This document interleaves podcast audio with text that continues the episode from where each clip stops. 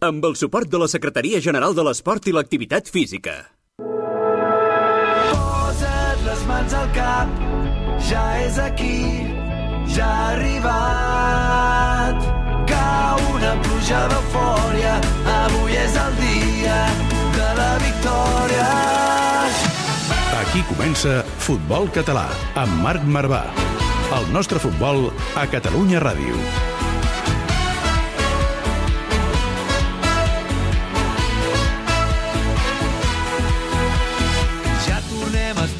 Hola, hola, què tal família? Benvinguts una setmana més a casa vostra, a Futbol Català, amb Marc Marvà. Setmana nova, eh, sí, felicitats a tothom, ho hem aconseguit, ja som a l'estiu, ja tenim les discoteques obertes i el futbol català també és a punt de tancar la temporada. Ens queda res, una setmaneta de competició i, de fet, tenim dos ascensos de primera catalana a la tercera en joc. Avui repassarem com han anat els partits d'anada entre el Tona i la Guinaueta i el Mollerussa i l'Escó, que han jugat aquest cap de setmana. Avui, però, estem emocionats perquè no cada dia tenim, atenció, pareu bé les orelles, ni més ni menys que un campió d'Europa, campió de Champions al programa. I és que us explicarem la història de Rodri, que va jugar al Barça de Rijkaard, que va acabar enduent-se la Champions eh, de París, del 2006, i 15 anys després encara juga a futbol, ho fa el castellà, que precisament ahir va perdre la final de la Copa de la segona catalana amb el Balaguer.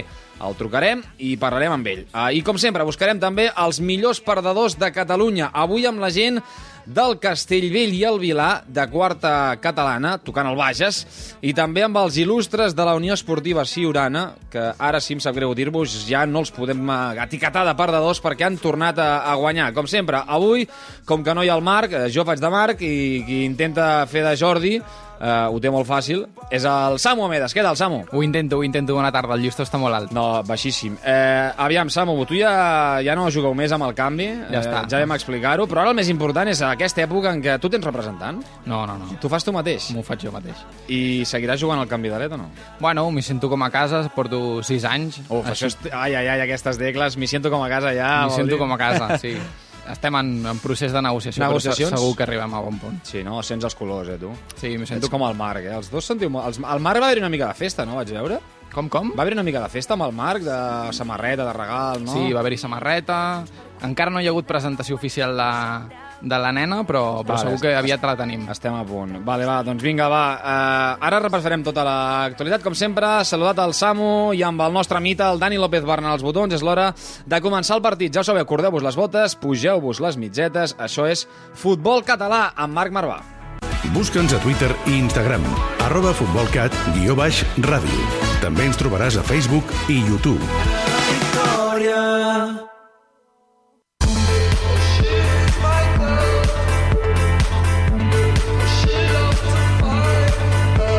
Que Koeman digui que això no és futbol, nosaltres ens hi deixem la pell.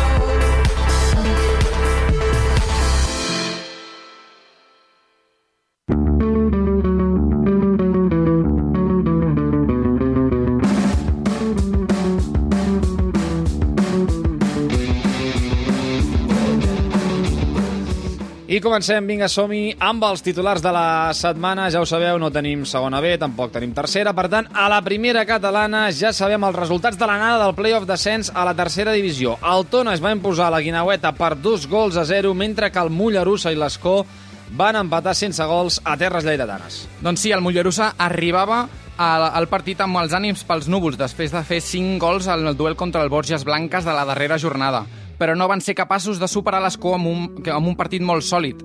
L'eliminatòria viatja a Tarragona totalment oberta en un duel que es preveu trepidant. Allà és difícil, eh, marcar gols al camp de l'Escó. camp molt complicat. Camp xung. Tu hi has jugat? I he jugat, gespa natural, que és camp gegant...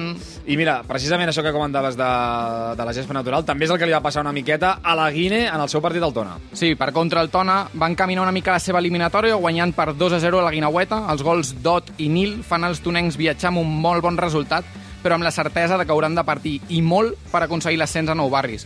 El míster de la Guinaueta, el gran Luis Gallego i el Javi Aldana, un dels seus jugadors, feien declaracions al final del partit convençuts en la remuntada a casa amb la seva afi- afició, sobretot I- sí, amb sí. la seva afició. És que jo que els conec de prop, eh, que es preparin els del Tona amb l'ambientàs que es trobaran a, a la bombonera de la, de la Guina, eh? Partit per viure-ho. Vinga, va, a la segona catalana ahir mateix vam viure el desenllaç d'aquesta final entre el Balaguer i el Castellà del torneig que s'ha realitzat de manera no oficial. L'hem conegut com aquesta Copa de Segona Catalana. Sí, el, el municipal de Vic va acollir les semifinals i la final d'aquest torneig complementari de la segona catalana. La Unió Esportiva Castellà arribava imbatuda al duent enfront al Balaguer i així ho va seguir, ja que el partit es va decidir als penals després del 2 a 2 al final del partit. Aquesta victòria no suposarà cap ascens, però els quatre semifinalist- fi- semifinalistes tindran un premi. En aquest cas, el subcampió tindrà una subvenció del 50% dels arbitratges de la temporada 21-22, mentre que el campió tindrà subvencionat el 100% dels arbi- arbitratges. Pasta gansa, eh? Ve la, la Fede aquí també, ajudant a, als clubs amb aquest premi, format premi. de competició. Va, a la tercera catalana ens trobem a una setmana de que acabin aquestes lligues. Seguim celebrant ascensos. Destaquem el del filial de la Junquera i el de l'agrupació deportiva Cala Guidó. Doncs sí, l'agrupació deportiva Cala Guidó es va imposar per un contundent 6 a 1 al seu rival i va fer història, ja que per primera vegada jugaran a la segona catalana. També van veure celebracions a la Junquera amb el seu filial, ja que la seva victòria enfront al Rosa City, amb aquest maco nom, es va, es va proclamar campió. Rosa City. eh? I hi haurà ascens o no de, de la Junquera B? Perquè, clar, la Junquera ha baixat, no? Doncs dependrà de la situació dels ascensos i descensos de primera catalana, ja que el seu primer equip ha acabat la Lliga al grup de primera catalana QE.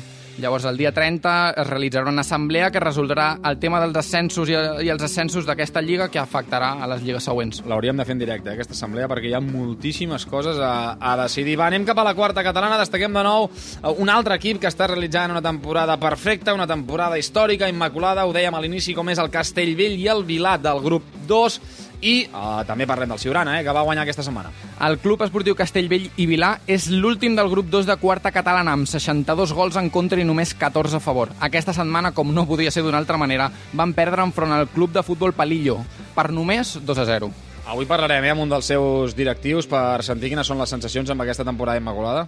I sí, els nostres amics del Ciurana van viure una tarda trepidant ahir. Potser el millor partit de l'any. Duel en la part baixa de la quarta catalana que es va endur el Ciurana per 4 gols a 3 al minut 93. Hauran passat bona nit? Sí, home, hi haurà hagut cervesa, eh? Cervesa mulladeta. A més a més, els hi va coincidir que era la primera nit que obrien discoteques. No sé si allà a Siurana deuen tenir alguna disco, segur que sí. S'ho deu... I si no que s'ho fan sí. a la plaça del poble.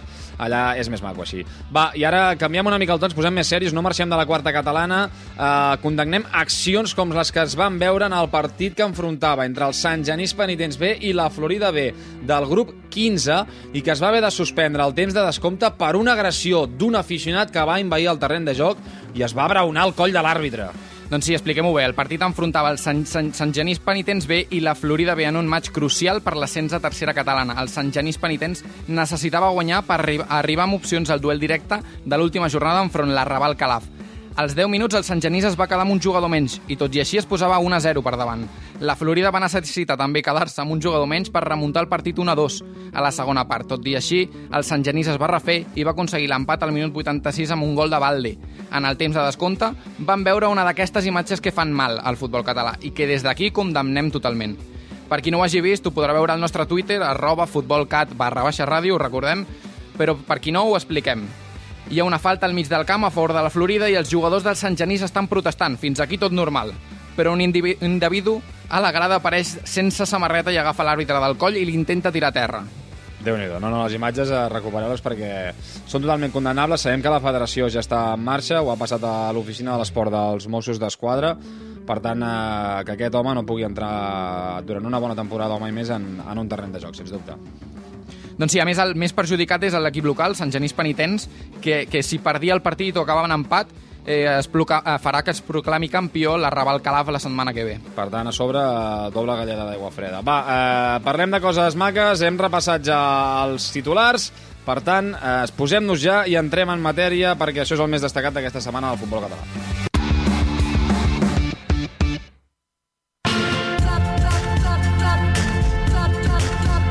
L'actualitat del futbol base a Futbol Català, amb Marc Marvà. Vull trobar-te totes les teves pigues, sóc tan cigala com formiga. No sé què passa, però tu em toques la fibra. No sé què faria si no hi fossis algun dia.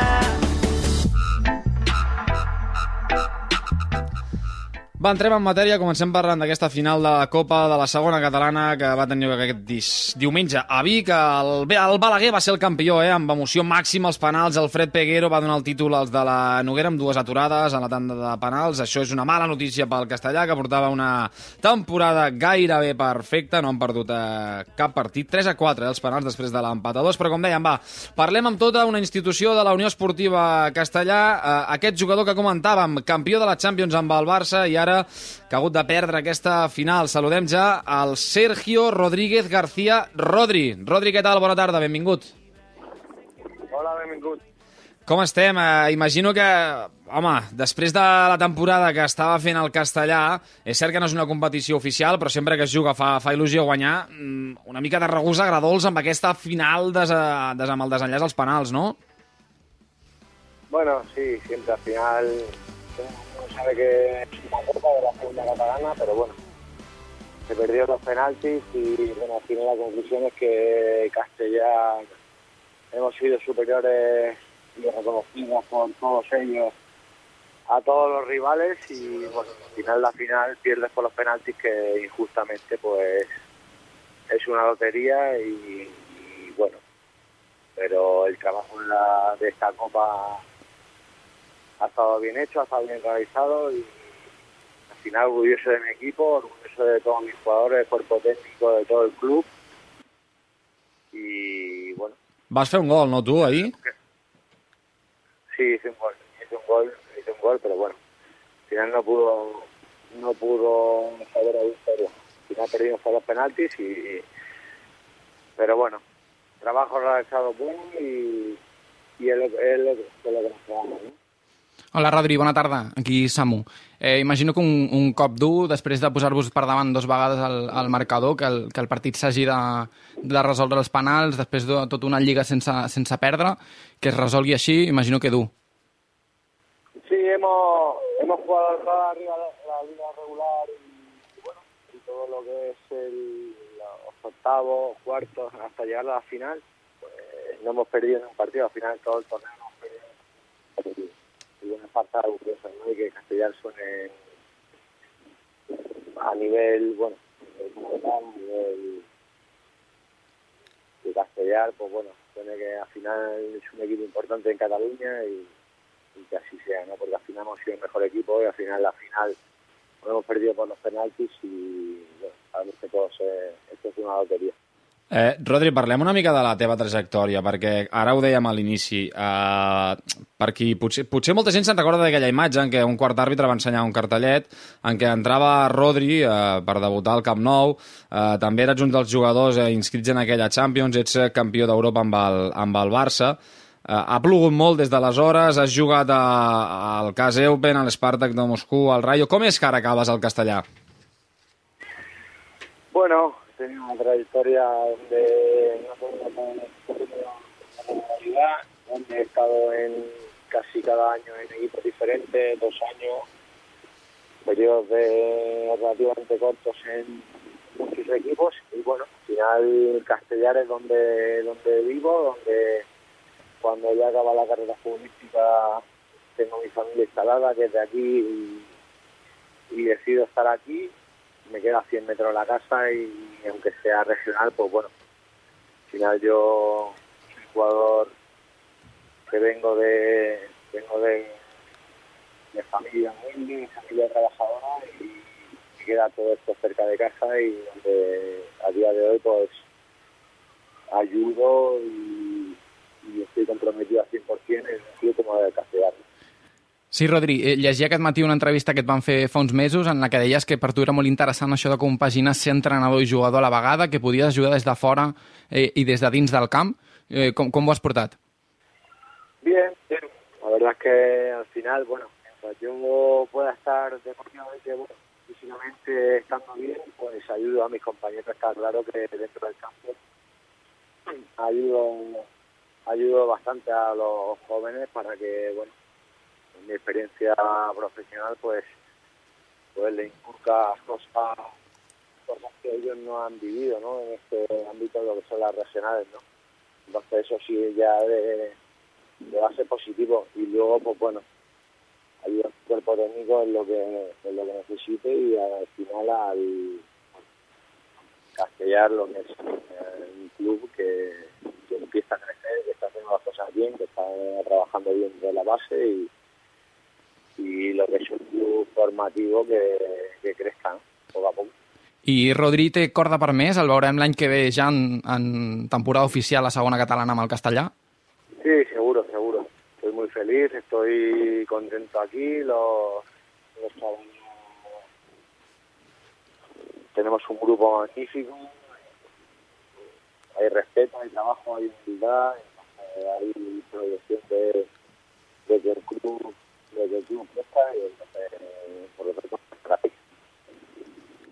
Bé, doncs molt bé, Rodri. Eh, esperem que la temporada que ve la Unió Esportiva Castellà... No sé si l'objectiu farà, farà pujar, no? Bueno, eso nunca se sabe, ¿no? No. Está claro que yo, con la situación que tengo, lo que quiero es estar, en, un club que está creciendo, que está, haciendo cosas bien primer equipo pues que, siga creciendo, que siga creciendo. No, ese es un objetivo que tengo, ¿no? Entonces, cuál club me lo, me lo ofrece y bueno, adivino no hay nadie, pero siempre vamos a pelear por algo. Castellar va a pelear por algo, por algo, por algún objetivo que sea por algún objetivo que sea que crezca el club y entonces ahí estoy yo ¿no? para dar granito de arena y mi apoyo. Perfecte, doncs l'any que ve també ho anirem, us anirem seguint i ho anirem explicant a, aquí al futbol català amb Marc Marvà. Eh, gràcies per atendre'ns la, la trucada i que vagi molt bé. Descanseu aquest estiu i que comenci amb força la temporada vinent. Rodri, Muy bien, muchas gracias. que vagi bé. Un abrazo. Adiós. Segona B, tercera divisió, primera, segona, tercera i quarta catalana. Futbol base, futbol català, amb Marc Marvà.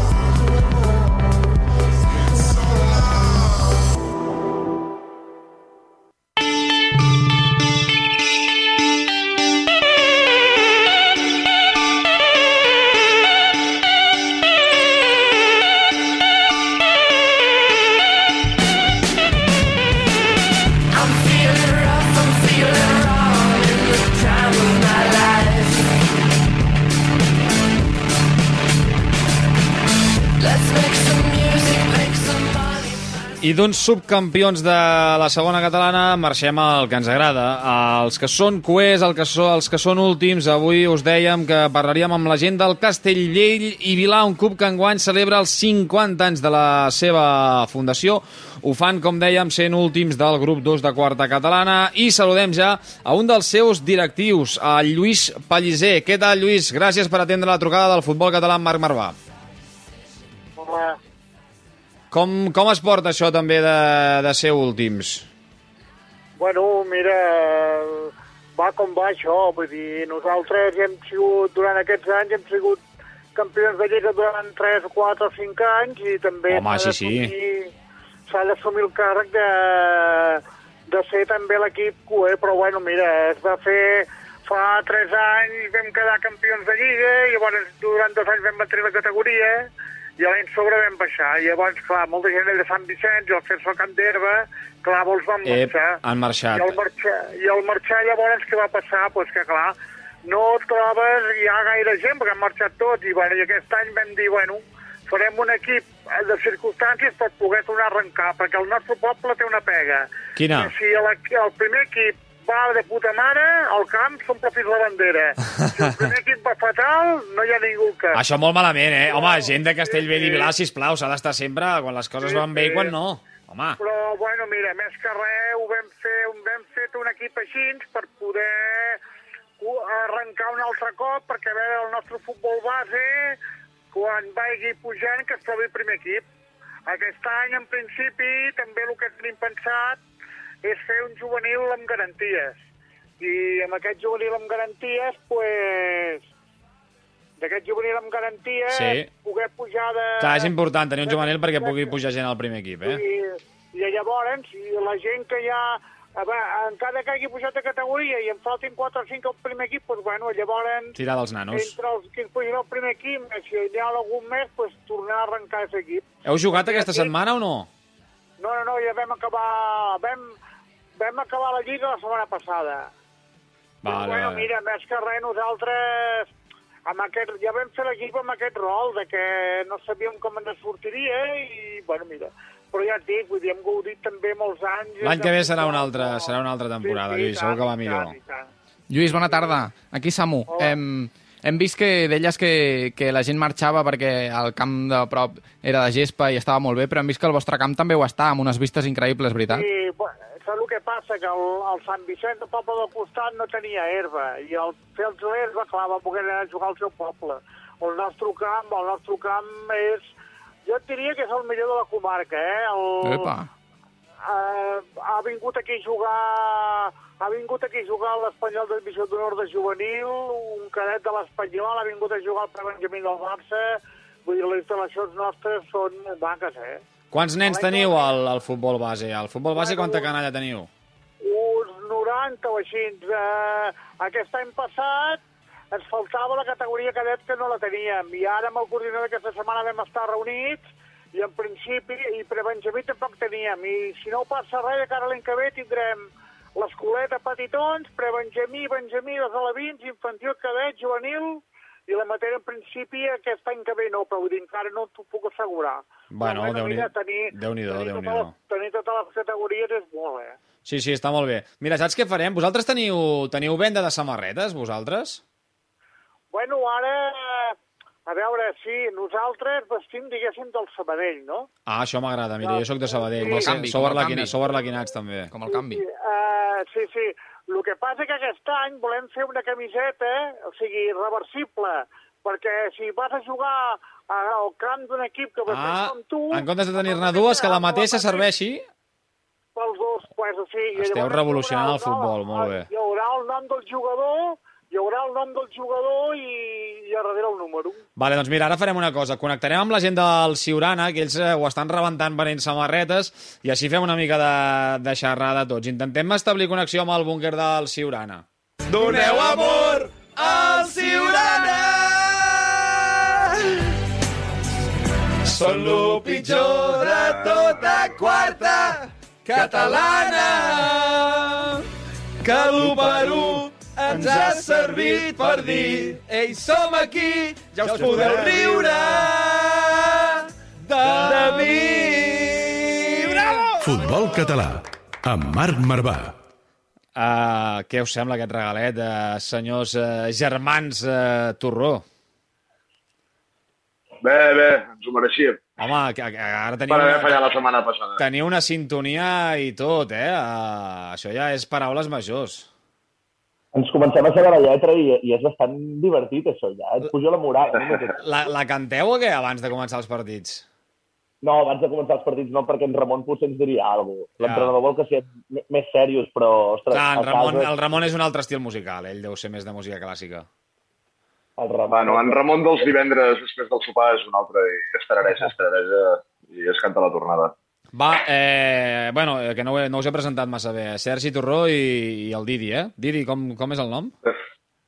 Didac, Didac Torró. Vale, vale, és que no, no volia posar, posar la pota. Uh, heu guanyat aquesta setmana, què esteu fent? O sigui, què, què, què està passant? Per què no perdeu partits? Estem jugant contra gent Molt dolenta. sota, per sota nostra, encara més dolenta que nosaltres. Jo crec que és la clau per guanyar, bàsicament. Aquesta Sí, setmana com- 3-4 o 4-3 amb, en plan amb, amb gol a l'últim a l'últim tram de partit. O, això és... Sí, sí, sí. eh, Digues, digues, Sergi. No, no, que això és impensable al municipal de, de Siurana altres, altres vegades. Crec que és el suport de l'afició que, que des de que ha començat el Twitter ve més gent i crec que també es, es deu notar l'escalf. Clar, home, és que això ara que sou mediàtics deveu tenir el camp a rebentar, no? I amb cerveses, tothom allà a la graderia... Sí, sí. Eh, va, jo crec que té més a veure amb, amb el calendari. Eh? Al principi jugàvem amb equips bons i ara dona la casualitat que equips del nostre nivell. Bé, Bona tarda, nois. Que heu escoltat lo, lo de la samarreta del Castellvell i Vilà? Què, què us sembla? bé, bé, bé, és una bona manera. A nosaltres ens ha mig funcionat, esperem que segueixi funcionant. Uh, es poden ficar en contacte amb els companys de Smarket, si volen, Per, per fer samarretes, no, també? Vosaltres per com, fer samarretes a tope. com va la venda? Perquè, clar, jo ara cada setmana eh, comença a ser una plaga, això de la gent de, del Ciurana. Aquesta setmana veiem com el Roger Escapa, de Catalunya Ràdio, feia, feia la seva intro al programa, al suplement, eh, amb un tio al darrere amb la samarreta del Ciurana, o sigui... Sí, sí, amb el nostre Jimmy Jam. És- Aquest el vam seleccionar a l'atzar per regalar-li una samarreta i s'ho ha pres en sèrio, s'ho ha pres en sèrio. Lluís, eh, coneixies a la gent del Ciurana? El, segueix, el seguiu per Twitter? Saps que ho estan patant fora a les xarxes socials, eh, també perdent partits com vosaltres? Bueno, no, a veure, no gaire, no el seguim gaire, perquè, bueno, clar, vull dir, també tens molta feina al teu club d'això, i, bueno, i sí, algun cop el segueixes. Nosaltres, més que res, a Twitter no en tenim, tenim Instagram, però vull dir, bueno, més que res, a vegades sí que segueixes algú, però ja et dic, més que res, com que tenim bé, tenim molta feina amb les coses, i ara com que aquest any és el 50 aniversari també tenim reunions per veure com ho farem, com ho deixarem de fer, i bueno, mira, i per Oh, veure... podríeu fer un amistós amb el Ciurana, seria el segon que quadrem, ja, un amistós Castellbell-Vilar amb el Ciurana pel 50 aniversari. Hòstia, s- podríem, podríem estar parlant d'una Champions pels finals de classificació, al revés, de quarta catalana, arreu de Catalunya. Hòstia, seria maco de veure, eh? Lluís, nosaltres tenim cada setmana la gent del Ciurana aquí al programa i la setmana passada ens van dir que dos estaven treballant, un estava de vacances i l'altre estava a la granja. Eh, volem, estem buscant a, a qui era el que estava a la granja, si el tenim aquí avui. Sóc jo. Què tal? Que Ep, està... eh? ojo, estaves a la granja i què feies a la granja? Doncs treballar. Tinc Sí. una granja de pollastres i em venien a buscar pollastres que solen venir al vespre. Ah, vale, vale, vespre. això és el que... No sabia si era granja de, de pollastres, si era de, de porcs o... Pollastres, pollastres. Bueno, i va anar bé o no? Bueno, sí, sí, sí, van a bé. I el, el, parlem, una Normal. mica del, parlem una mica del partit. Ara, ara parlarem del tema de la samarreta. El, el partit, eh, el que comentàvem, eh, amb aquest 3 a 4, ja no sou últims, a més. No, no sé què anem. És un, pa- jo, crec, jo crec que anem tercers. Quart- quarts per la cua, quarts per la cua. Quarts? Aquí hem adelantat, eh? Ojo aquí, eh? Ara us ho dic. És que ara mateix, o sigui, clar, perquè no es pot Sí, baixar, ah. però estaríeu fora de descens, representa. O sigui, aquesta jornada és històrica. Si, si no entraríem a la Champions, eh, per sota. No? A- Seguirà el Ramon o què? Ah. Bueno, eh, sí, en Ramon, els sopars de divendres últimament estan donant bastants fruits, coses positives pel Ciurana. Llavors, abans de marxar aquest divendres, posem que eren cap a les dues, en Ramon, un dels nostres jugadors, de fet en Didi, va escriure, va fer el contracte per l'any que ve per en Ramon. Epa. La, la condició perquè es quedi és guanyar els salvatans, ho hem fet, Ho heu fet? i guanyar, i guanyar aquesta setmana contra el Vilajuïga, que juga a la Lliga, que és el líder. Llavors, Uf, complicadíssim. llistó altíssim heu posat. Que no voleu que renovi si fiqueu, acostu- poseu aquesta condició? No, Bueno, la condició la va ficar ell, va apretar molt eh, per arribar a aquest punt de Vale. acabar escrivint un tovalló el contracte. Uf, jo no sé si... Però no va- torta, a aquelles hores. No confio en vosaltres, em penso. Mireu, nois, us Bueno. explico, que, que no, us veig, no us veig gaire informats. Esteu en la posició 12, darrere vostre està Espolla, Vilafant i Salvatans. Amb 3 punts més us podríeu posar novens. Ostres, Ah, hem de guanyar el Vilajuga, Si els, ficar-nos novens i que es quedi amb Ramon, eh? si els esgarreu la Lliga, no sé si anireu fent molts amics, eh? Va, expliquem la, la millor notícia que podem donar en aquest programa i és que farem un sorteig eh, d'una samarreta de la Unió Esportiva Siurana, oi? Ens l'enviareu i diem a la gent que, que estiguin atents a les xarxes socials, tant, els de, tant a les del Siurana com a les de futbol a, amb Marc Marvà, eh, perquè farem aquest sorteig, no, Samu? Futbolcat barra baixa ràdio. Vale.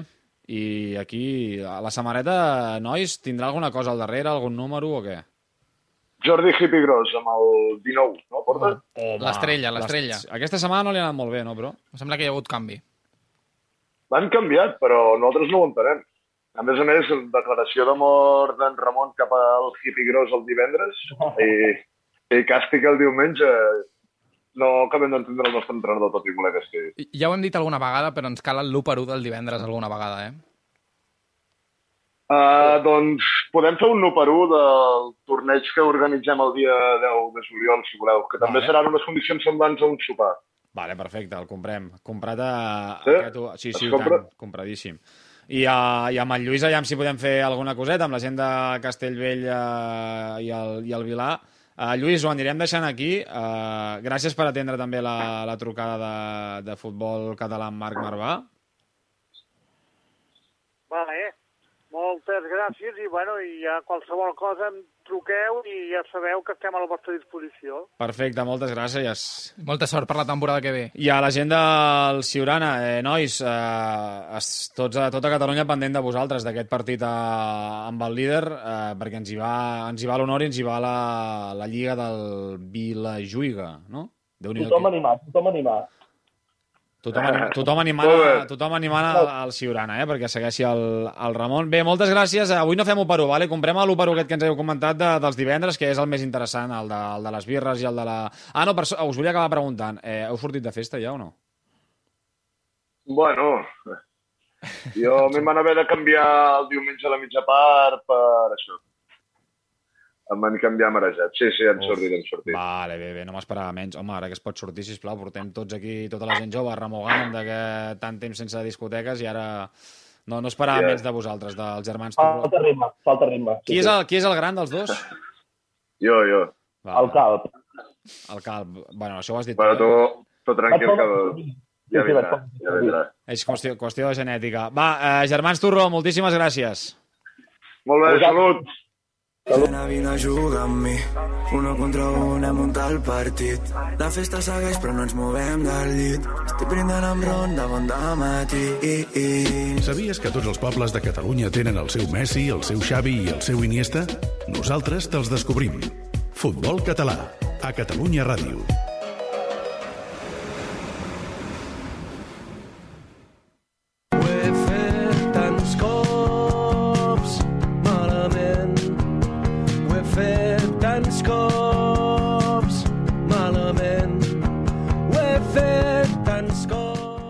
Vull una samarreta, eh, Samu, també. Jo també, Sí jo que també. t'encarregues tu d'aquestes coses, en hauríem de demanar 3 o 4. Sí, hauràs de fer entrar el sorteig a O guanyar-lo, Twitter. no? El, el podem trucar o no? No, no. No, no crec. Vale, vale. Bueno.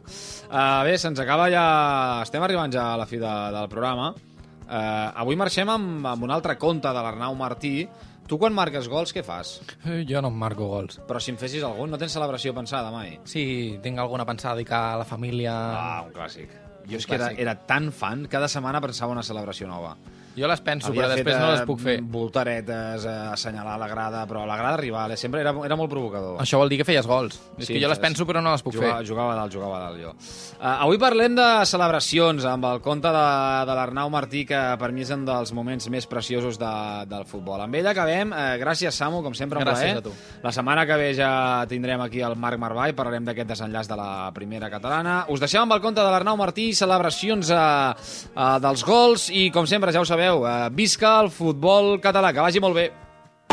Realitat o ficció? El conte de l'Arnau Martí. La màxima expressió del futbol és el gol, no ho discutirem.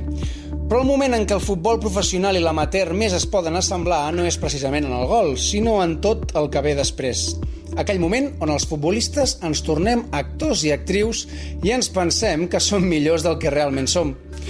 Sí, estem parlant de la celebració i en Pau, que juga d'extrem dret al Balaguer, en sap una estona llarga. Surt a 10-12 gols per temporada, cosa que li permet mostrar les seves dots interpretatives gairebé cada 15 dies. És un moment únic, un espai reservat per al golejador on tothom espera alguna mena de reacció. Des de la pinya amb l'equip per intentar passar desapercebut, passant per la celebració individual imitant algun futbolista famós o fins i tot senyant-se, tot i no estar ni batejat, fins a celebracions combinades, aquelles que el vestidor ha parlat amb algun company, ara faig que et frego la bota, ara ens movem sincronitzats, ara continuem fent el ridícul.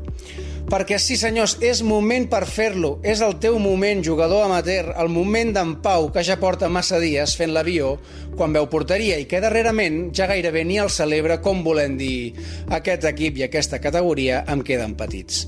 Doncs bé, aquest diumenge, després d'estar-hi rumiant, convençut que tornarà a marcar, decideix posar-se una samarreta imperi a sota amb un missatge. Una heroïcitat tenint en compte que fora cauen 33 graus i no hi ha previsió que reguin la gespa. Tot i tenir dues ocasions clares, arriba al descans sense veure porteria, ofegat, acalorat i debatent-se entre si treure's o no la samarreta interior. Orgullós, però, decideix continuar amb ella fins al minut 65, moment en què l'entrenador decideix canviar-lo després d'un partit que no passarà a la història. Decebut i un punt avergonyit, enfila cap a vestidors, es treu la primera samarreta, es treu la segona i llegeix per última vegada el missatge que hi havia escrit. Per què sempre jo? Encara avui no sap com interpretar-lo.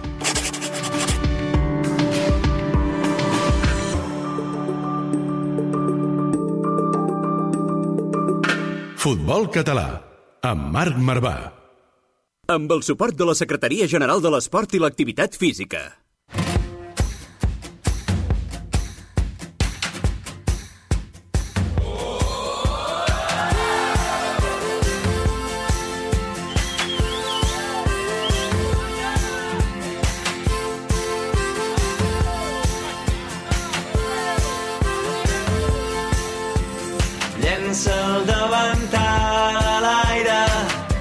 Se'n va cridant a casa.